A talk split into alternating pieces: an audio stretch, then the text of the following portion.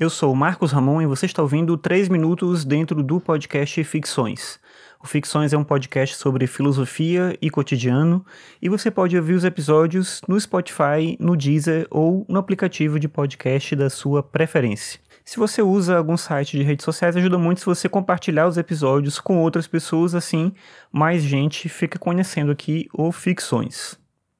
Voltaire é um dos principais filósofos do Iluminismo. Ele é um filósofo francês, nasceu em 1694 e morreu em 1778. Ele era considerado já, enquanto ele estava vivo, um escritor maldito, como se utilizava na época a expressão. Inclusive foi preso por conta das ideias dos textos que ele escrevia e das ideias que ele professava também apesar do pensamento livre que ele defendia, o que é curioso, o que ele defendia era justamente a liberdade de pensamento e ele era acabava sendo é, rejeitado pela sociedade que ele vivia por ter esse tipo de ideia liberal demais, até mesmo para aquela época, como eu falei, uma época em que estava em voga o iluminismo, ele estava sendo desenvolvido, pensado, discutido, e o Voltaire era um entusiasta dessa perspectiva de vida, de uma perspectiva mais liberal, de se relacionar com a política, mas não só com a política, mas também com as ideias de cunho religioso, com as questões culturais, enfim, ele expressava isso e, obviamente, isso trazia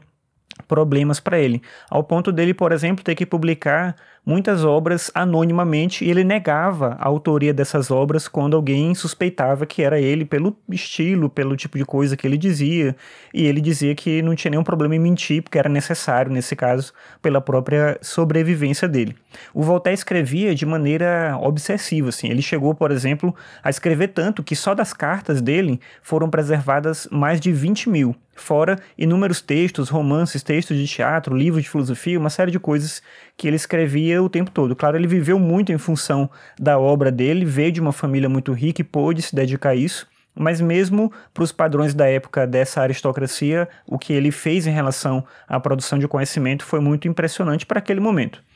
Como eu disse antes, ele defendia a liberdade de pensamento e o uso da razão, que são princípios básicos do iluminismo, e o Voltaire foi um pensador que não só defendeu isso como teoria, mas viveu isso de fato na prática. Ele fazia críticas de tudo aquilo que ele achava que era exageradamente limitador do pensamento livre, e por esse motivo ele criticava, por exemplo, o cristianismo, e daí veio a suposição comum de que ele se considerava um ateu, que não era o caso sobre essa questão do ateísmo e das críticas que ele fazia ao cristianismo, ele disse uma vez o seguinte: Não sou cristão, mas não sou apenas para poder amar tanto mais a Deus. Quando alguém defendia para ele ou exigia dele uma postura é, compatível com o ateísmo, ele dizia que se Deus não existisse, seria necessário inventá-lo. É importante a crença no ser superior, na visão do Voltaire, para que a gente possa ter uma dimensão concreta do nosso valor como seres humanos. E daí ele tira uma concepção de vida que é a ideia de que a felicidade ela está na serenidade e na independência de pensamento uma coisa do ponto de vista da ética e outra do ponto de vista